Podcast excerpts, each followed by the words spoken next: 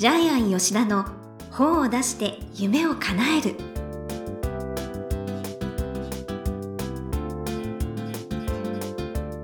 こんにちは倉島真帆です。ジャイアン吉田の本を出して夢を叶える。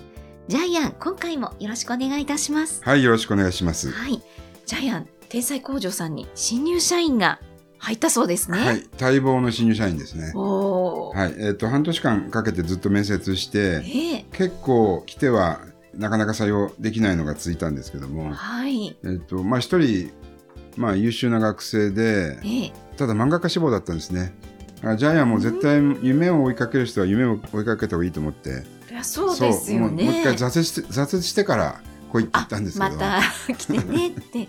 で、えっ、と、石山くんっていうですね、はい。えー新卒の学生が入りまして、えええージャイアンの元大学法政大学卒業したんであそうね。後輩になりますね。横須賀市出身で、はい。はい、えどんなところが決め手だったんですかっえて聞いても大丈夫ですか、もううちの会社はあれです。え性格です。そうです。あの能力率性格。いやあの確かに私がね最初来た時ももうニコニコして、はいはい、うちあの、立って、はい。ねお待ちいただいてうちあの素敵な方性格のいいでした性格に社員しか取らないんでそれは多分、まあ、絶対大丈夫です、ね。さすがえですね。ただですね顔が非常に老け顔に見られていやまだ20そこそこなのに私もある35歳にい最見られたそういやなんで。それはちょっとね。はい、で最後の決め手はですね、はい。なんとお父さんがジャイアンの書いた本を出したい人の教科書がええ。読んでて書棚にあったそうなんでさんが本出したいんですかね、あそれ聞いてないんですけど、ええ。もう採用でしょう。お父さんがジャイアンの本が本棚にあったって。それはねまた偶然なんですけそどうです。もう運命の出会いかもしれない、ちなみにあの、はい。ジャイアンがプロデュースしてる著者さんがええ。富士山のてっぺんで、はい。私本出してるんですよって言って別全然別の人に富士山のてっぺんで話しかけたらはい。話しかけた人が「その本私持ってます」って言って、だからね。嬉しいですねそれは。本ってさそういう出会いがあるんですね、はい。その二人めっちゃ意気投合したそうですけええ。どでもお互いに男だったんで女性だったらよかったのにね って言ったんですけど。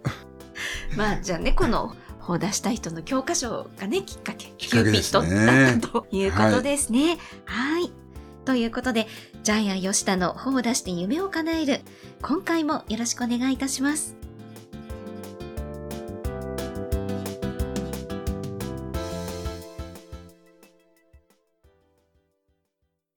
続いては、いい本を読みましょうのコーナーです。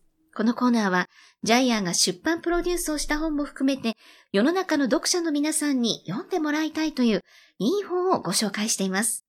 今回の一冊は何でしょうか？はい、えーなぜあなたは黒い服を着るのか？はい。人生が変わる色の魔法、えー、牧野出版から出てますはい。結城翼さんのはい、えー、震災心理カウンセラー、結城翼。えー、まあ、ジャイアン出版塾では翼と呼んでましたけども、はい。7期生ですから、もう、つい最近卒業してすぐにも本作った方ですね。えすごい,、はい私も仲いい方です。あ、知ってるんですか？そう、そうです、そうです。え？そうなんですか？ええインタビューもさせていただいて。ええええ世の中狭い。いやいや、本当ですもう飲みか友達。ええ なんでね、もう翼さんの実力と幅広い知識が重々承知しております。あ、それでは、じゃあ、まおちゃん、えー、翼のプロフィール読んでもらっていいですか、色と心のコンシェルジュ。レゼルド・マクルール。私色の翼。代表。色彩心理カウンセラー。色彩学校。上位認定色彩心理カウンセラー。認定色彩心理講師。認定色彩アートセラピスト。パーソナルカラーアドバイザー。AFT 色彩検定1級取得。フランスのブランド、シャネルの日本法人にアシスタント、セールスアナリスト、ビジネス企画管理部門マネージャーとして25年間勤務。20年ほど前に書籍を通して色彩心理と出会われます。惹かれる色と心がつながっていること、色が心に力をくれることを知り、感銘を受けます。いつか女性たちの可能性を引き出せる色彩心理の専門家になりたいと思い続け、50代で色と心のコンシェルジュとして起業されました。はい。えっ、と、シャネル25年勤めてるんですよね。はい。はい。本出せますよね。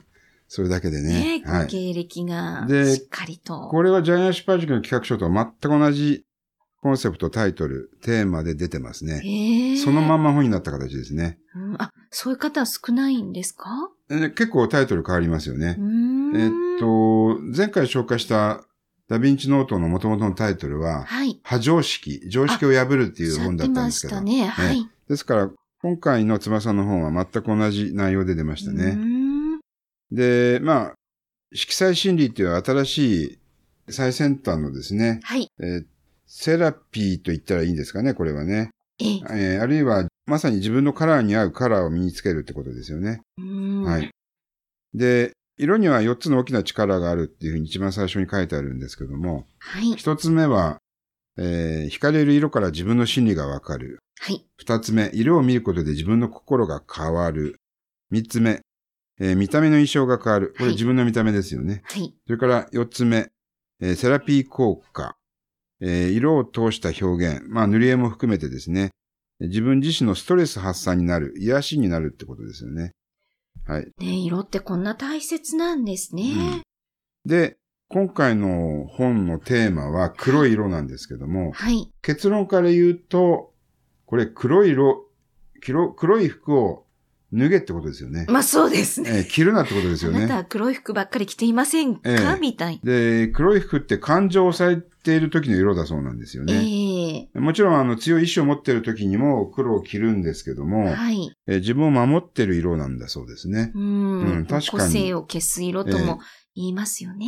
ーで、まあ、色、黒もあるんですけど、グレーも全部そうですよね。黒い、暗い色って全部そうってことですよね。で、人生が変わるときに、惹かれる色も変わるそうなので、はい。えー潜在意識の中に自分の感情が現れてるんで、人生が変えたいときには、服も変えろっていうことですよねうんでちなみに、女性は黒着ちゃいけないんですよね。はい。皆さん、ちょっと、女性の方はちょっとびっくりするかもしれませんが、シワ、シミ、クマが目立つそうです。はい。黒い服。やばいです。着ないでください。それから、無意識に人と距離を置いてしまう色。自分の気持ちを抑えてしまう色。はい。自分自身の雰囲気、雰囲気も重たく見え見えてしまいますようね。ですから、えー、まあ悪いことだらけいやー、私も前は痩せて見せたくて、あ、黒ばっかり黒って痩せて見えるんですね。の着てはい。ました、そういう時期もありましたけどね。で、黒は、あの、プロフェッショナルをイメージさせる色でもあるってことですね。そうなんですよ。専門家、専門性をそう色。ですよね。はい。だから、高級感や品格、厳はい。格さ、誠実さ、生真面目さを表す色だとも言えますよね。ええもともとでもシャネルって言ったら黒いイメージですよね。そうですよ。だから私もすごいなと思って、この勇気あるタイトル。そうですよね。ねシャネル25年いた人が黒い服着るなって。これすごいよね。よく考えたら。本当 え。だ。え私、ちょっとこれ言おうかどうしようか。ね、あれだったあけ、なるほど。いやどね、。でも、ね、それだけ翼さんの本当心意気を感じる、ね、本で。そうですね。はい。あの、ココシャネルって1926年に、あの、リトルブラックドレスって発表してるんですけど、ええ黒一色なんですよね。はい。でこれが今世界中の、え清掃の、女性の清掃の定番アイテムとなっうて。黒は女性の魅力を引き立てるって言ってるんですけども、はい。でもこれは、黒をファッションに取り入れてる欧米だから言えるんで、黒を基調に自分の個性を隠してる日本では言えないですよね。うーん。ってことでいいのかな？うん。この本自体は、はい。まあ、ノウハウというよりも読み物になってますよね。あ、そうですね。ええ、もう心理のことですとか、え似合う色そうです。の選び方ですとか、もう非常に実践的な本になっています。これだから女性のあのライフスタイルを変える本としても読めるんですけども。もう女性はぜひ一冊ね、お持ちになってください。うん。女性にとって新しい生き方を示す。はい。それを色で黒い服を着るなっていうことで提案している本とも言えますよね。んうん。いろんな読み方できると思いますね、これ。はい。で、えーっと、後半の章はですね、はい。じゃあ実際に、えー自分が着たい色、その色にはどんな意味があるの？みたいなやつを書いてあるんですけども、ん例えば赤の心理、エネルギッシュに活動している。あと色の持つイメージがありますね、また解説が。はい。それからですね、ピンクは優しさや幸福感に満たされている。黄色は、まあ、オレンジもそうですけども、冒険心、向上心が高まっている。うーん。それから、黄緑、緑系、希望を持ってぐんぐん成長する。それから、青緑、青、えー自由に自分のペースを大事にしている。はい。えーこういう形でですね、たくさんの色が出てくるんですけどもえー自分が気に入った色を着るときの参考にもなりますね。はい。ね、どんな気持ちの時に惹かれるかですとか、どんな時に取り入れると良いかっていうようなことも詳しく書いてあります。ちなみに、ジャイアンの場合のパーソナルカラーは、はいパステルカラーでしたね。へえ。パステル。今日は黒。今日は全部黒です。黒。全部黒です。パンツも黒です。全部黒です。シャツも、えーじゃあぜひ、はい。取り入れてくださいよ、パステルカラーを。靴下も全部ジャイアン黒ですね。なんでしょう？なんか、隠したがってるのかな？あの、ちなみに私はいろんな色の。ちなみに今、あの、まほちゃんは超ド派手なですね、えピエロの顔があお腹にドカーンと書いてある、え上半身黄色、ちょっとおお腹のあたりが青、スカートの部分が黒いですね、毛糸のブカブカのセーターを着ていて、はい。で、そこにいろいろなデコレーションがついてて、ピエロの鼻のあの丸い部分が赤、黄色、緑くっついていて、それからいろいろなんか模様が光ってますよね。青スパンコールく、スパンコールがギンギンについてる。ちょっと、は今日ハロウィンっていう感じの服を着てま写真、す。Facebook の写真を見ていただはい。で、ければと後で思います。Facebook にあげるので見てください。びっくりします。はい。っていうね、やっぱり、今日はちょっとこういう気持ちだったんですね。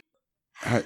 さらに後半の付録のページがカラーページになっていてですね。すごい綺麗な一冊です。実際はいにその服を見て、コーディネートできるようになってまいやす。、ほんとこれでね、あなたはイエローベースかブルーベースか、どんな色が似合うのかっていうのがわかりますそうですし、しかも春、夏、秋、冬の、例えば黄色とかですね。はい。緑、赤、それぞれ春、夏、秋、冬のコーディネートのねイラストも描かれて非る。常にわかりやすいし、あと、もっと微妙な色のニュアンスが非常に出ていて、えもうこれを持ってですね、お店に行って、あ、私の似合う色はこの色だわっていう確認にねしていたええだきたそういです。ですね。これだけでもなんか楽しめますね。はい。で、全部、えー上下服がイラストで描いてあるんで色付きで、はい。服選びに迷わないですよね。迷わないです。本当はいもうぜひ一冊。うん。ちなみにジャイアンのパステルカラーで一番や似合う色は、ええ。薄い紫でした。似肌合いそうですね。肌色に合わせて一番いい色がパステルカラーの紫っぽい色でしたね。ええはいあ、薄い紫、はいいいですね。で、それに合わせてシャツ買ったんですけど、はい。もうサイズが小さくなって、まあ、ジャイが太って着れ 着れないです。はい。まあ、やす痩せるか買い直すか、ぜひ。痩せましょう。あ、そうしましょう。さらに素敵に、ねはいなりますので。はい。では、このコーナーで最後に伺っている願目は何でしょうか？服は自分を変えるチャンス。えっと、まあ、男性も女性も、ちょっと新しく買いたいなって言った時に、えー無難な色を選ばないようにしていただきたいんですけどうも、ーん、そうですね。ええで、多分、服を買いたいって自分が変わるチャンスだと思うんで、はい。先ほど言いましたけど、赤い服、青い服、えー緑、青、それぞれ意味があるので、えーその色に沿った自分になりたいっていうサインを見逃さないでいることによって、多分これ潜在意識の現れだと思うので、はい。その色に惹かれるっていうのはえ、ー潜在意識がもう望んでるので、あの、夢を叶える脳って潜在意識しかないので、はい。潜在意識の際に従った方が、人生がいいいい方向に、えー行くと思います。じゃあ、その今着たいなって思う色を思い切って買うと。えたらさらに向上する。え、ええ。で、ちょっと男性は服ってあんまり気軽に捨てられないんですけど、前天才工場にいた女性社員に聞いたらえ、ー毎年服買って毎年捨ててますって言われえ、て、すごいです。まあでも、あわ一今年来たら捨てろって言いますもんね。今の若い子はそうなんだなと思って。う。うんん、まあ、それもそれで一つのおしゃれかもしれないけどね。はい。まあ、ジャイアンみたいな昭和の人にとっては、え、捨てるのかって思いましたけど、ね、でもね、お知り合いに何年も古い服取っていくよりも、毎年新しく買った方がいいかもしれないですね。うーん。ということで、服は自分を変えるチャンス。はい。はい。ということで、いい方読みましょうのコーナー。今回は、なぜあなたは黒い服を着るのか。人生が変わる色の魔法。結城翼さんの一冊をご紹介しました。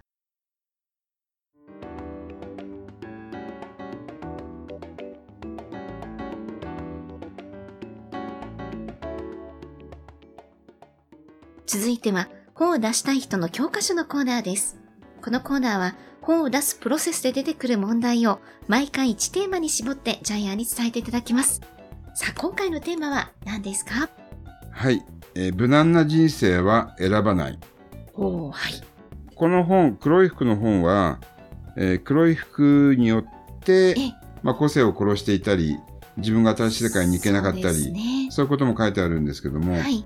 えジャイアンは思うんですけど、無難な人生を送ってる人って、黒い服ばっかり着ている人と同じように、無難な人生ばっかり送ってる人って、本書けないと思うんですけども、例えば OL さん30年やりました。はい。えーなかなか本書くの難しいですよね。それよりも転職10回やりましたの方が書けますよね。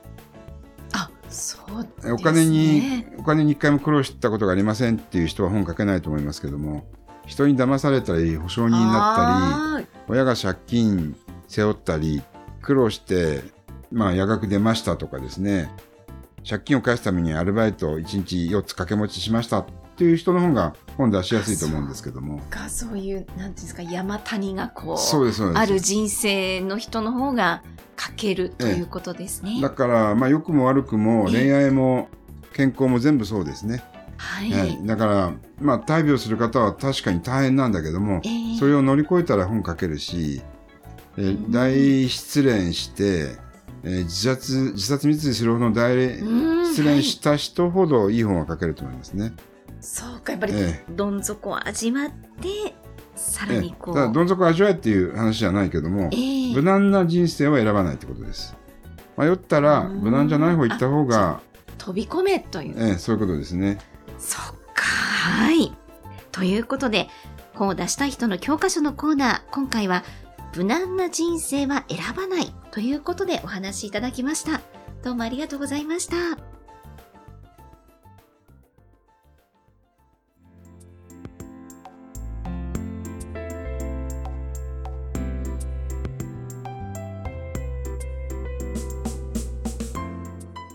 ジャイアン吉田の本を出して夢を叶えるいかがでしたでしょうか？この番組ではジャイアンへの質問もお待ちしています。例えば出版に関する質問など何でもお待ちしていますので、ぜひ天才工場のホームページをチェックしてみてください。また、この番組で質問を採用された方には抽選でジャイアンのサイン入りの本をプレゼントいたします。ぜひ皆さんどしどしお送りください。それではジャイアン、今週もどうもありがとうございました。はい。ぜひ皆さんもですね、自分がワクワクする人生を選んでください。はい。